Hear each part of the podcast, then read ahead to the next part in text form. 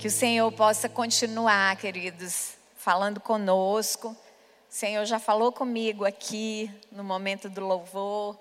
E eu creio que assim, sempre que a gente dispõe o nosso coração, os nossos ouvidos para realmente ouvir o Senhor, Ele sempre tem algo para falar conosco. Amém? Então, se você veio aqui, está aqui com seu coração desejoso de ouvir a sua voz, tenha certeza que Ele vai falar. Amém? Quem esteve aqui na quarta-feira passada?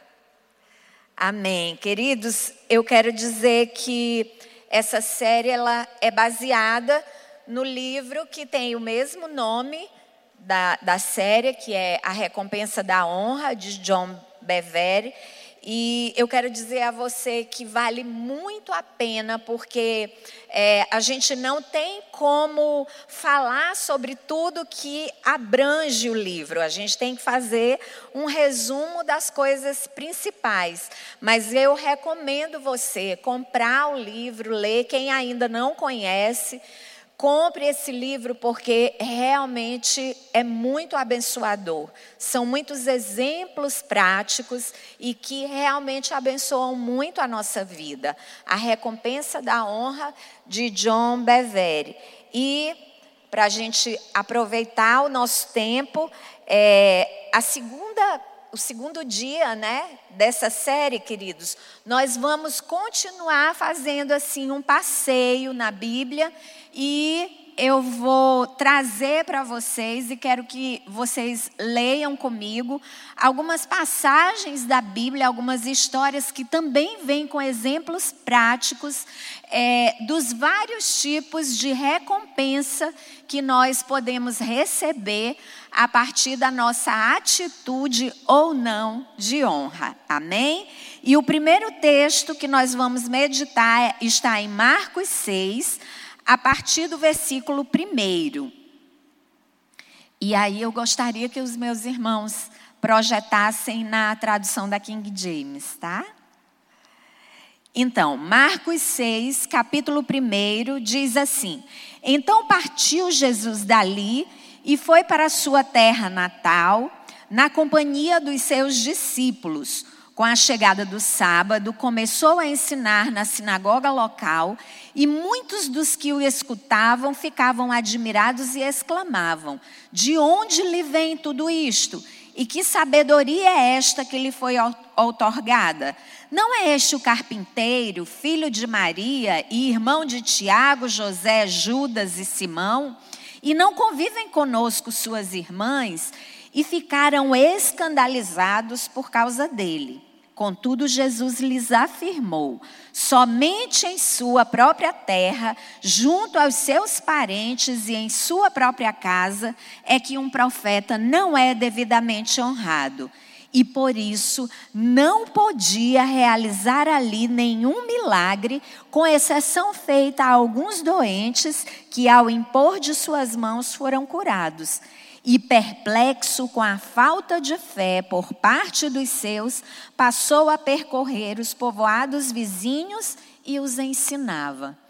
Queridos, existe uma frase aqui que ela é a chave para a gente poder entender a atitude da imensa maioria das pessoas que estavam reunidas aqui com Jesus. É onde está escrito no versículo 5 onde diz assim: não podia realizar ali nenhum milagre. Na verdade, amados, o texto da palavra de Deus, ele não está dizendo que Jesus não queria fazer nenhum milagre, ou que ele não era capaz de fazer algum milagre. O texto está dizendo aqui, está nos fazendo entender que Jesus ele foi impedido de fazer milagre. E aí, por que que Jesus foi impedido de fazer milagre ali na vida de todos aqueles que estavam precisando de um milagre? Na realidade também, o próprio texto, ele vai nos mostrar através da declaração de Jesus nos versículos 3 e 4, o seguinte, quando eles dizem assim: olham para Jesus e dizem: Não é este o carpinteiro, filho de Maria, irmão de Tiago, José, Judas e Simão? E não convivem conosco suas irmãs? E ficaram escandalizados por causa dele. E aí, no versículo seguinte, é essa declaração muito conhecida que Jesus diz que somente em sua própria terra, junto aos seus parentes e em sua própria casa, é que um profeta não é devidamente honrado. Então, na realidade, aquelas pessoas ali da terra natal de Jesus não honraram Jesus da forma como Jesus era digno de ser honrado. Na realidade, muito pelo contrário. Eles, na realidade, ao invés de honrarem Jesus, reconhecendo Jesus como o Messias que havia sido prometido, eles, na realidade, consideraram Jesus um louco. Porque, queridos, a mentalidade, como a gente tem falado aqui muito, a mentalidade daqueles homens estava tão fixa na ideia de que o Messias, como sendo um descendente de Davi, ele viria glorioso, poderoso, cheio de pompas e majestade. Na mente deles, essa era a ideia e a esperança que eles tinham, a expectativa de quando o Messias viesse, o Messias viria dessa forma. Um rei esplêndido como Davi. Mas na realidade, o Messias veio um homem como um deles. Como um deles, simples, humilde, de uma família pobre, como eles dizem, não é este o carpinteiro. Ou seja, o Messias jamais poderia ser um carpinteiro, um homem simples, humilde, como era qualquer um deles. Então, na realidade, queridos, expectativas, é, ideias antecipadas, na realidade, é, expectativas equivocadas podem fazer a gente não conseguir enxergar a bênção que Deus está entregando em nossas mãos e providenciando para cada um de nós. E aí é muito interessante porque essa frase ficou muito marcada para mim quando ele diz: muitas vezes Deus irá nos enviar o que precisamos em uma embalagem que não queremos. Olha que interessante, queridos. Quando nós temos expectativas equivocadas de alguma coisa, isso muitas vezes é o impedimento para a gente entender muito daquilo que Deus quer para mim e para você.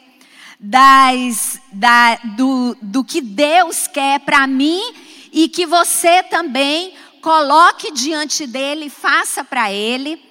É, e aí eu comecei a meditar nisso e comecei a me lembrar que muitas vezes é, isso se tornam expectativas é, equivocadas, porque às vezes queremos muito e gostamos muito dos ministérios, das funções na igreja que nos deixam mais em evidência, como o ministério de louvor. E queridos, a gente que, que já pastoreou a igreja, a gente sabe muito que assim, muitos que chegam na igreja e olham o ministério de louvor lindo, maravilhoso, cantando, e todo mundo gosta, fica alegre, e às vezes a pessoa nem voz tem, mas ela diz que o ministério dela é no louvor. E aí, queridos, em várias situações, em, vários, em várias funções que nós podemos desempenhar na obra de Deus, muitas vezes, é, o que o Senhor quer para mim, para você, às vezes não é aquilo que nos faz ter tanta evidência, aquilo que achamos que é muito lindo e maravilhoso. Muitas vezes o chamado de Deus para mim, para você, é ficarmos nos bastidores por exemplo, no ministério de oração, que quase ninguém nos vê, que é reunido lá atrás, orando e intercedendo pela igreja, pelo trabalho, por mim, pela minha vida e pela tua vida, porque o, o ministério de oração é uma coluna muito grande da igreja de Deus, queridos, e às vezes nós queremos escolher aquilo também que para nós é mais fácil, que não vai exigir tantos sacrifícios, e aí a gente não consegue por expectativas equivocadas, a gente não consegue enxergar qual realmente é a vontade de Deus para mim e para você. E eu quero te dizer que quando não conseguimos abrir mão da nossa vontade para entender plenamente a vontade de Deus e deixarmos de lado aquilo que para nós é melhor e recebermos única e exclusivamente a vontade de Deus, queridos, eu quero te dizer que nós viveremos eternamente frustrados, porque nós só conseguiremos fluir, sermos frutificantes é naquilo que Deus determinou para mim, para você. E não muitas vezes naquilo que queremos e que achamos que é melhor. Então, tirarmos os nossos olhos da nossa lógica, do nosso raciocínio humano e procurarmos nos deixar inteiramente sermos ensinados pelo Espírito Santo de Deus, queridos, é a melhor forma, é, é, a forma na realidade que nós devemos viver e procurar realmente buscar em Deus, termos uma mente totalmente ensinável pelo Espírito Santo de Deus. Porque tudo que envolve o Senhor, querido, é espiritual. E a palavra diz que só aquele que perscruta as profundezas de Deus, o coração de Deus, é o único que pode revelar a mim e a você a vontade do Pai. E esse é o Espírito Santo de Deus. Por isso nós devemos buscá-lo Assim como Paulo fala lá na primeira carta aos Coríntios, capítulo 2, a partir do versículo 13, quando ele diz: Sobre isso também pregamos, não com palavras ensinadas pelo saber humano, mas sim com palavras ministradas pelo Espírito, interpretando verdades espirituais para os que são espirituais. As pessoas que não têm o Espírito não aceitam as verdades que vêm do Espírito de Deus, pois lhe parecem absurdas. Em outras traduções, lhes parecem loucuras. E não são capazes de compreendê-las, porquanto elas são discernidas espiritualmente. Contudo, aquele que é espiritual pode discernir todas as coisas, e ele mesmo por ninguém é compreendido. E lá em Romanos, capítulo 8, versículo 5, a palavra de Deus diz: Os que vivem segundo a carne têm a mente voltada para as vontades da natureza carnal. Entretanto, os que vivem de acordo com o Espírito tem a mente orientada para satisfazer o que o Espírito deseja. Aí no versículo 7 diz: Porque a mentalidade da carne é inimiga de Deus, pois não se submete à lei de Deus, nem consegue fazê-lo. E era exatamente a falta de uma mentalidade totalmente controlada e ensinada pelo Espírito de Deus, é que levou muito daqueles homens e mulheres de Nazaré a receberem uma recompensa que não era a recompensa completa, e sim parcial, porque somente apenas alguns ali foram curados por Jesus. E aqueles que, na realidade, não honraram Jesus, ao invés disso, consideraram Jesus como um louco, eles não receberam a sua recompensa. Quantos ali, queridos, precisavam de uma cura? E a falta de honrar o Senhor impediu que eles recebessem aquilo que eles precisavam. Ao contrário, queridos, de um homem que está escrita a sua história lá em Lucas capítulo 2, a partir do versículo 25, que era Simeão, e a palavra de Deus, olha o que a palavra de Deus diz a respeito de Simeão. Em Jerusalém havia um homem chamado Simeão. Este homem era justo e piedoso e esperava a consolação de Israel. E o Espírito Santo estava sobre ele. Ele tinha recebido uma revelação do Espírito Santo de que não morreria antes de ver o Cristo do Senhor. Movido pelo Espírito, ele foi ao templo.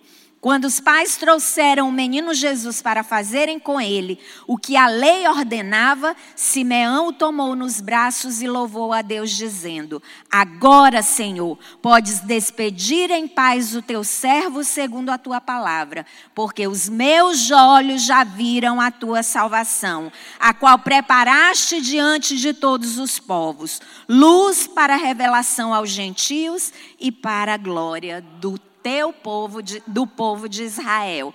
Queridos, Jesus só tinha 30 dias de vida. Era apenas um bebê.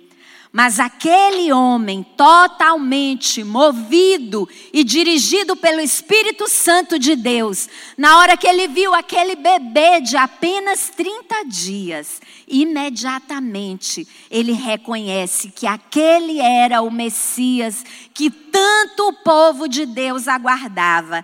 E a atitude daquele homem, o coração daquele homem, foi movido de tal forma que a sua atitude foi honrar o Senhor, mesmo muito pequenininho. Então, esta foi a grande diferença entre Simeão e a maioria do povo lá de Nazaré.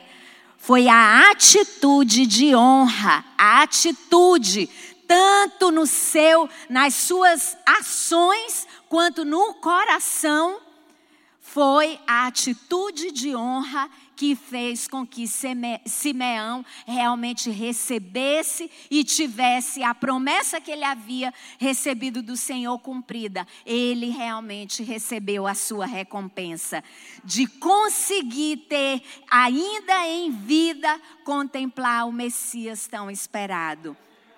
Então, queridos, como a gente falou é, quarta-feira passada, é, honra a palavra honra, ela significa considerar valioso, precioso como ouro, ter respeito, ter consideração, ao contrário de desonra, que é não considerar aquilo como não tendo nenhum valor, é desrespeitar, é tratar como comum uma coisa que é facilmente descartável.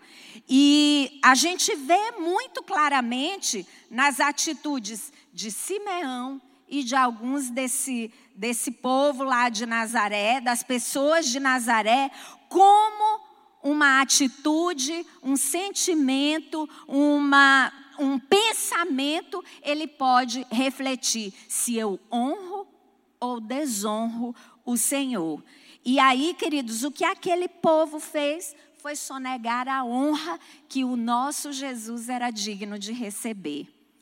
E aí, como um exemplo de pessoas que não recebem nenhuma recompensa, a gente vê aqui em Lucas capítulo 5, a partir do versículo 17, e a gente vai ler, queridos, porque é importante a gente conseguir captar a essência do que a palavra de Deus nos ensina, para que a gente possa aplicar aquilo que é bom. Os exemplos que são bons, a gente tem que aplicar em nossas vidas.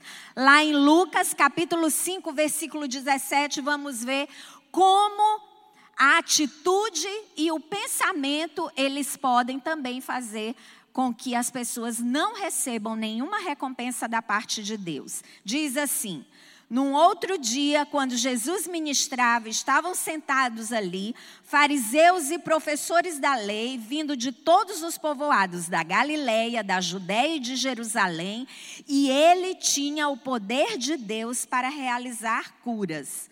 Chegaram então os homens trazendo um paralítico numa maca e tentaram fazê-lo entrar na casa a fim de apresentá-lo perante Jesus. Não tendo sucesso nessa tentativa, devido à grande multidão aglomerada, subiram ao terraço e o baixaram em sua maca através de uma abertura no teto até o meio da multidão bem diante de Jesus. Observando a fé que aqueles homens demonstravam, Jesus declarou: Homem, os teus pecados estão perdoados. Diante disto, os escribas e os fariseus começaram a cogitar: Quem é este que profere blasfêmias? Quem tem poder para perdoar pecados a não ser somente Deus? Jesus, entretanto, tendo pleno discernimento do, do que estavam pensando, questionou-lhes: Que censurais em vossos corações? Que é mais fácil declarar: Os teus pecados estão perdoados, ou levanta-te e anda? Todavia, para que vos certifiqueis de que o Filho do Homem tem na terra autoridade para perdoar pecados, dirigindo-se ao paralítico, declarou: Eu te ordeno, levanta-te, pega a tua maca e vai para a tua casa. Então, naquele mesmo instante, o homem se levantou de os, diante de todos os presentes, pegou a maca em que estivera prostrado e correu para casa, louvando e bendizendo a Deus. Queridos, no versículo 17 diz que Jesus tinha o poder de Deus para realizar curas. E quantos ali, a Bíblia diz que eram fariseus, escribas vindo da Galiléia, da Judéia, de Jerusalém. Quantos homens dentro daquela multidão que não estavam doentes, precisando de cura? Quantos ali? Quantos ali mas aqui nesse texto, a palavra de Deus diz que apenas um homem é que foi curado. E foi curado porque a atitude dele, os pensamentos dele foram pensamentos de honra, reconhecendo verdadeiramente quem Jesus era e tendo a atitude correta diante do Messias. Enquanto aqueles outros, através de seus pensamentos, não honraram o Senhor, apenas um. E aí, a palavra de Deus diz que Jesus ele tinha poder.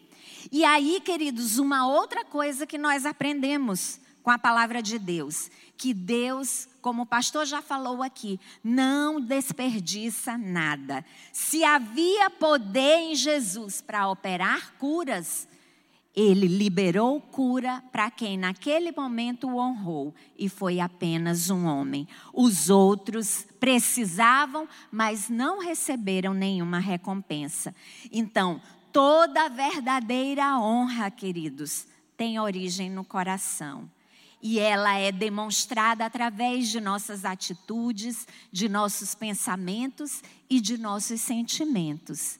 E aí, um terceiro exemplo de como receber o pleno galardão.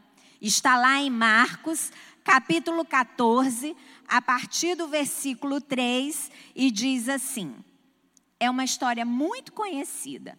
Estando Jesus em Betânia, reclinado à mesa na casa de certo homem conhecido como Pedro, o leproso, achegou-se dele uma mulher portando um frasco de alabastro contendo valioso perfume feito de nardo puro, e quebrando o alabastro, derramou todo o bálsamo sobre a cabeça de Jesus. Diante disso, indignaram-se alguns dos presentes e a criticavam entre si. Para que este desperdício de tão valioso perfume? Um bálsamo como este poderia ser vendido por trezentos denários e o dinheiro ser doado aos pobres. E a censuravam severamente. Deixai em paz, ordenou-lhe Jesus. Por que causais problemas a esta mulher? Ela realizou uma boa ministração para comigo. Quanto aos pobres, sempre os tendes ao vosso lado e os, e os podeis ajudar todas as vezes que o desejardes. Todavia a mim nem sempre me tereis. A mulher fez tudo o que estava ao seu alcance. Derramou o bálsamo sobre mim, antecipando. Queridos, Grife essa frase na sua Bíblia. Antecipando a preparação do meu corpo para o sepultamento. Com toda certeza eu vos asseguro: onde quer que o evangelho for pregado por todo mundo, será também proclamada a obra que esta mulher realizou. E isso para que ela seja lembrada, ou seja, a atitude desta mulher, onde o evangelho do Senhor fosse pregado, seria um memorial e um exemplo para todos nós, um exemplo a ser realmente imitado. E eu quero te dizer que infelizmente aqueles homens que condenaram aquela mulher, eles deixaram de perceber o cenário principal ali, que na realidade, honrando o Senhor, você estaria honrando o Pai. Foi o que aquela mulher fez. Sabe, queridos, a atitude daquela mulher, vou dizer para você, foi tão sobrenatural, foi tão é, diferente. Porque, queridos, pra, se você não sabe, o costume dos judeus era quando uma pessoa morria, tinha um ritual muito grande que durava muitas horas de embalsamento. E Jesus ele morreu numa sexta-feira. E o sepultamento de Jesus, ele foi feito muito às pressas. Então, o ritual que deveria ser realizado para preparar o corpo de Jesus para ser sepultado, ele não foi realizado conforme o costume dos judeus. Porque às seis horas da tarde, os judeus eles não podem mais tocar em um morto e nem fazer nenhum, nenhum trabalho a mais. E aí, querido, sabe o que foi que aquela mulher fez? Como Jesus disse aqui. Ela antecipou aquilo que ninguém poderia fazer com o corpo de Jesus. Ela antecipou a preparação do corpo de Jesus para o sepultamento. Então veja que um coração totalmente movido de honra pode fazer coisas que ninguém muitas vezes pode perceber e fazer atitudes excelentes, atitudes que realmente vão, vamos dizer assim, é, deixar o Senhor surpreso, queridos, e alegrar verdadeiramente o seu coração. Então, o que essa mulher fez foi tão extraordinário que Jesus ele recompensou essa mulher de forma completa, ou seja, ela foi honrada e seria honrada em todos os dias que o evangelho de Jesus Cristo fosse pregado, ela seria honrada enquanto ele fosse pregado aqui na terra. Então, queridos, o que moveu o coração dessa mulher foi a atitude de honra. E eu quero te dizer que quando Jesus estava aqui, Jesus ele mesmo declarou que ele não recebia a honra de homens. Lá em João 5 existe uma declaração dessas de Jesus, porque quando Jesus ele era honrado, queridos, a honra ele atribuía ao Pai. Todas as vezes que Jesus foi honrado aqui na terra, ele dedicava aquela honra ao Pai. E eu quero te dizer que hoje nós podemos honrar o Pai através do Filho. E aí eu quero que você guarde isso no seu coração. E vamos ler João capítulo 13, versículo 20, para você saber como podemos honrar o Pai e o Filho. E aí, Nesse texto que nós vamos ler, eu quero que você leia comigo e todas as vezes, João 13, 20, que nós encontrarmos a palavra receber, eu quero para a gente falar honrar. Amém? Então vamos ler. Em verdade vos asseguro, quem honrar aquele que eu enviar, estará me recebendo aliás, estará me honrando, e quem me honra, honra aquele que me enviou. Guarda isso no seu coração. E aí agora a gente vai lá para Mateus 10, a partir do versículo 40, e todas as vezes no texto que tiver receber e der, a gente vai colocar a palavra honrar. Amém? Então vamos ler todos. Mateus 10, a partir do versículo 40. Quem vos honra, a mim mesmo honra. E quem honra a minha pessoa, honra aquele que me enviou. Quem honra um profeta por reconhecê-lo como profeta, receberá a recompensa de profeta. E quem honra um justo por suas qualidades de justiça, receberá a recompensa de justo. E quem honrar, mesmo que seja apenas um copo de água frio a um destes pequeninos, por ser este meu discípulo, com toda certeza vos afirmo que de modo algum perderá a sua recompensa. Queridos, aqui existe uma chave muito grande para mim e para você é que no reino de Deus existe uma estrutura de autoridade. Essa estrutura de autoridade, ela foi existe desde a criação do mundo. Ela começa sempre com o Pai, do Pai ela flui para Jesus e de Jesus ela vai fluir para alguns outros que foi o próprio Jesus que estabeleceu como autoridades aqui na terra. E aí, em Efésios capítulo 4, versículo 11 diz assim: Assim ele designou alguns para apóstolos, outros para profetas, outros para evangelistas e outros para pastores e mestres. Então, o que isso quer dizer? Quando a gente entende a palavra de Jesus lá em Mateus 10, então nós vamos entender que quem honra um apóstolo, na qualidade de apóstolo, receberá a honra, o galardão de apóstolo. Quem honra um profeta na qualidade de profeta, receberá a recompensa de profeta. Quem honra um evangelista e quem honra um pastor e quem honra um mestre, na qualidade de cada um, sempre vai receber a recompensa que compete a cada um desses como autoridade dentro do reino de Deus. Queridos, e isso é maravilhoso quando nós conseguimos entender, porque assim, Jesus ele cobre todas as instâncias de autoridade.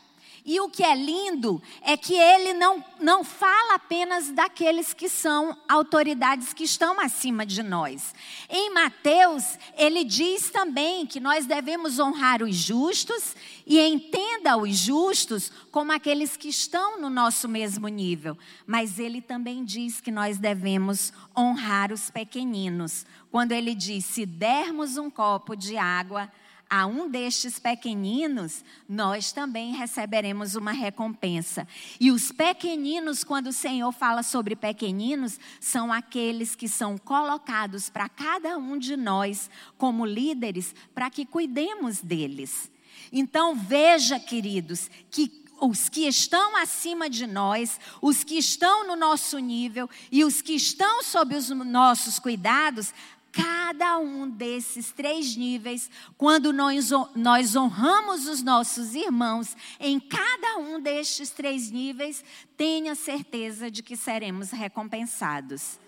E o que é mais lindo da parte de Deus, queridos, é que quando honramos os nossos irmãos, nós cada vez mais recebemos a revelação de quem Jesus é.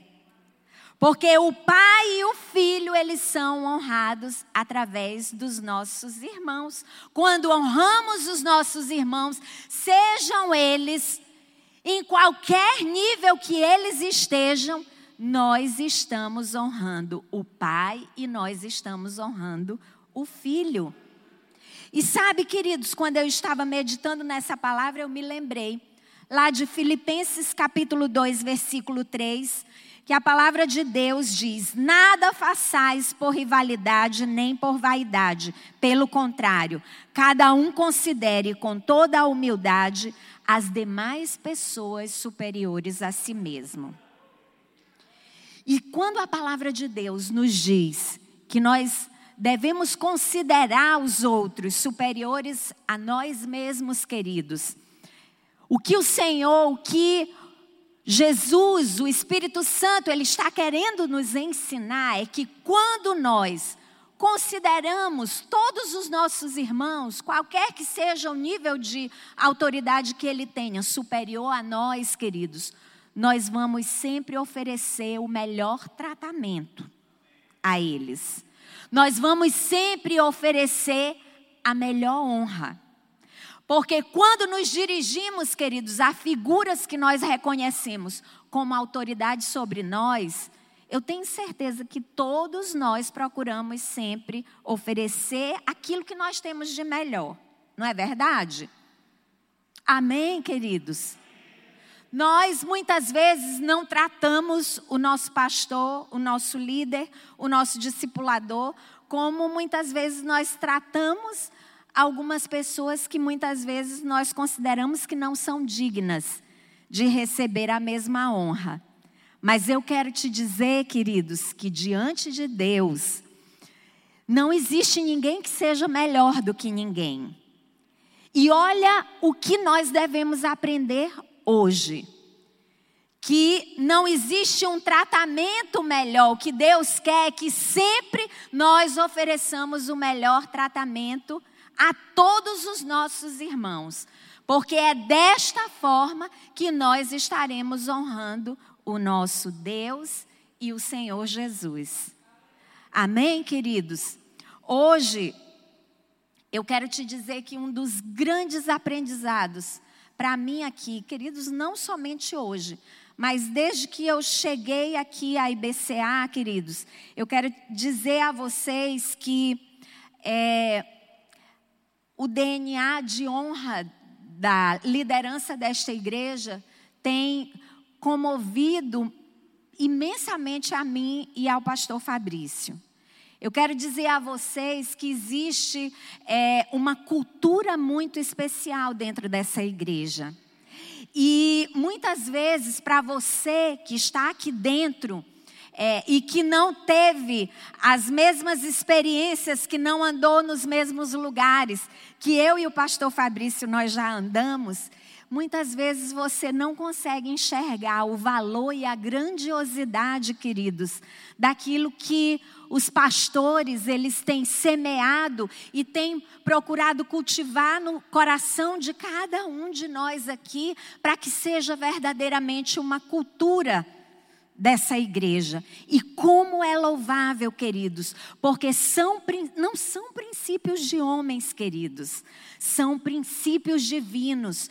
Porque a palavra de Deus diz, veja só, se você lê o texto de Filipenses 2, a partir do versículo 1 até o versículo 11, você vai ver, queridos, que a forma como Jesus escolheu honrar o Pai foi abrindo mão de sua glória não, não querendo viver aqui na terra, sendo Deus, mas ele abri, abriu mão do poder que ele tinha à sua disposição, mas ele honrou o Pai. Através de uma vida, serviu tanto a Deus como aos homens, porque Jesus ele ofereceu a sua vida aqui em sacrifício por amor ao Pai e por a mim, amor a mim e a você. Essa foi a honra que Jesus prestou ao Pai e prestou a todos nós. Foi se sacrificar por mim e por você, para nos honrar, queridos, e honrar o Senhor. Então, quando nós nos sacrificamos, por causa do Pai, por causa da obra de Deus, por amor ao Senhor e por amor a nossos irmãos, nós estamos honrando o Senhor e estamos honrando o Pai, porque a honra que eu ofereço ao meu irmão é uma forma de adoração a Deus, é uma forma de honrar o Senhor e glorificar o seu nome, queridos, através do meu e do teu coração. Então, que os nossos sentimentos, o nosso coração, ele seja realmente totalmente entregue, queridos, ao Senhor, entregues ao, entregue ao Espírito Santo, para que ele possa nos mover da essência, do caráter de Jesus, para que verdadeiramente nós possamos ser filhos que honrem os nossos líderes, que honrem os nossos pastores, que honrem os nossos discipuladores e que não honrem apenas de aparência. Porque muitas vezes, queridos, a gente faz só por fazer e por dentro, às vezes, a gente está murmurando, a gente está reclamando. E eu quero te dizer que honra, ela tem a ver não somente com aquilo que é exteriorizado, mas com aquilo que está no coração. Porque, como nós já vimos aqui através da palavra de Deus, muitos dos que deixaram de receber a recompensa de Jesus, eles desonraram Jesus apenas nos seus pensamentos. Então, que a partir de hoje, haja verdadeiramente sentimento em nós, pensamento em nós, e que eles sejam verdadeiramente é, exteriorizados através de nossas atitudes e que realmente em tudo nós possamos honrar a todos. Amém? Coloque-se de pé. Nós, eu vou até falar é, que para nós, queridos, é, eu acho que a maioria aqui consegue, aliás, já sabe, conhece um pouco do nosso testemunho e que eu já falei aqui que nós já fomos extremamente desonrados, é, nós já fomos caluniados, nós já fomos rejeitados. E, queridos, não é porque estávamos agindo de forma errada, muito pelo contrário, foi pra, por tentar fazer o certo por tentar levar as pessoas a entenderem verdadeiramente a realidade da palavra de Deus, nós fomos mal compreendidos. E nós fomos rejeitados, nós fomos caluniados, nós fomos desonrados. E isso foi muito marcante quando chegamos aqui, porque eu vou dizer a vocês que, por exemplo, na última turma que a gente teve do curso de noivos, queridos, uma atitude tão simples, mas tocou profundamente o meu coração e o coração do pastor Fabrício. Quando encerramos é, o curso, e aí a gente estava passando um final de semana, viu, casados? A gente não precisa de tantas coisas para a gente poder escolher ter um final de semana assim diferente num hotel, em algum lugar, sozinhos. E aí eu e o pastor Fabrício, nós estávamos passando um final de semana num hotel aqui da cidade. E aí, quando chegamos à noite do Burn, e aí quando a gente entra no, nosso, no quarto, e aí a gente se depara com uma lembrança tão linda, queridos, e que foi tão significativa para nós e aquilo a gente viu verdadeiramente o quanto que é lindo, o quanto que é maravilhoso e se alegra o nosso coração, queridos, o quanto que o coração do Pai se alegra. Porque realmente tenha certeza de que todas as tuas atitudes de honra, queridos, em primeiro lugar você vai estar honrando o Senhor. E o reino de Deus ele trabalha com a honra. Porque isso foi ensinado. O, que, o homem que mais ensinou o princípio da honra aqui na terra, que é o nosso maior exemplo de como honrar, foi Jesus. E nós fomos escolhidos por, por Deus para sermos a imagem e semelhança de seu filho.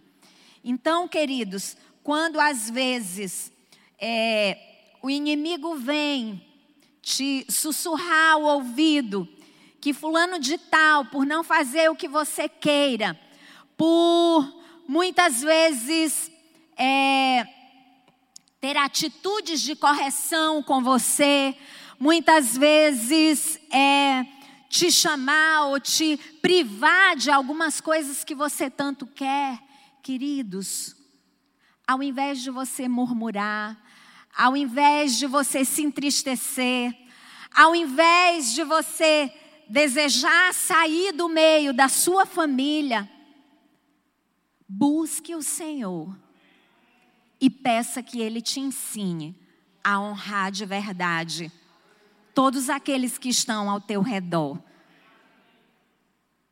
Aqueles que, e, e muito mais, queridos. Não sei nem se essa é a palavra correta que eu poderia usar, mas muito mais aqueles que estão cuidando de você, que oram por você, que se sacrificam por você, que têm zelo pela tua vida.